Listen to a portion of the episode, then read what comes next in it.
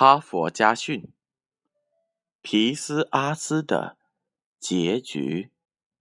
公元前四世纪，在意大利有一个名叫皮斯阿斯的年轻人，触犯了法律，被判绞刑，将在某个择定的日期处死。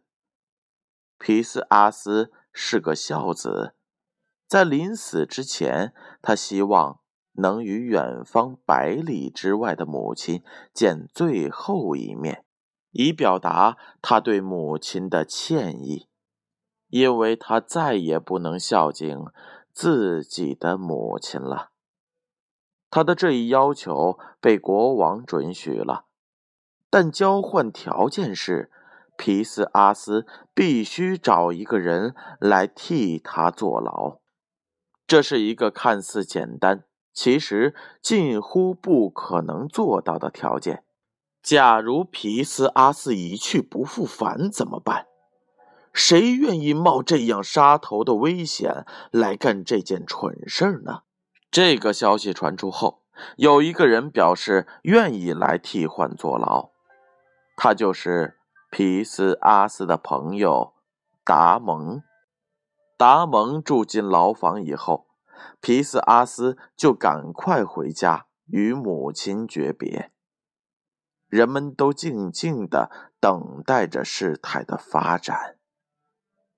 日子如水一样流逝，眼看刑期就要到了，皮斯阿斯却音讯全无。人们一时间议论纷纷，都说蒙达上了皮斯阿斯的当。行刑日是一个雨天，因为皮斯阿斯没有如期归来，只好由达蒙替死。当达蒙被押往刑场时，围观的人都笑他是傻瓜，也有人对他产生了同情，更多的人却是幸灾乐祸。但行车上的达蒙。不但面无惧色，反而有一种慷慨赴死的豪情。追魂炮被点燃了，绞索已经挂在了达蒙的脖子上。胆小的人吓得紧闭上了双眼，他们在内心深处为达蒙惋惜，并痛恨那个出卖朋友的皮斯阿斯。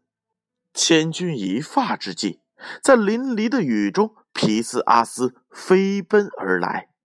他高声的喊道：“我回家了，我回家了！”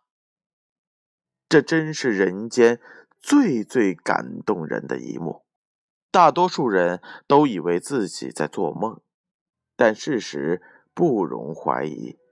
皮斯阿斯已经冲到了达蒙的身边。他们紧紧的拥抱在了一起。大概只有一会儿的功夫，国王便通知了这件事儿。他亲自的赶往刑场，要亲眼看一看如此优秀的子民。喜悦万分的国王立即为皮斯阿斯松了绑，亲口赦免了他，并且。重重的奖励了他的朋友达蒙。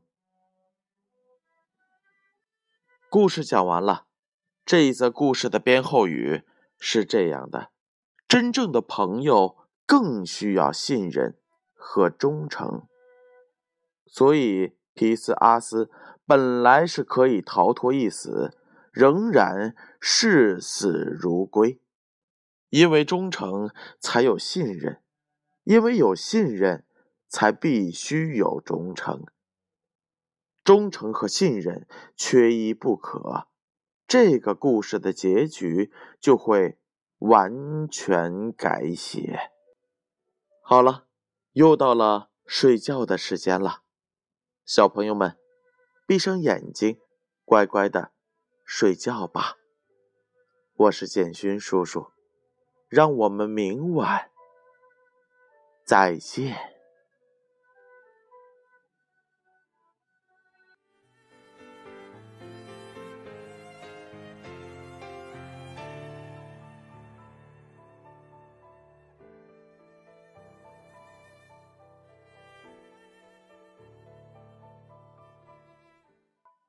哈佛家训有建勋叔叔与大家分享希望朋友们能够喜欢。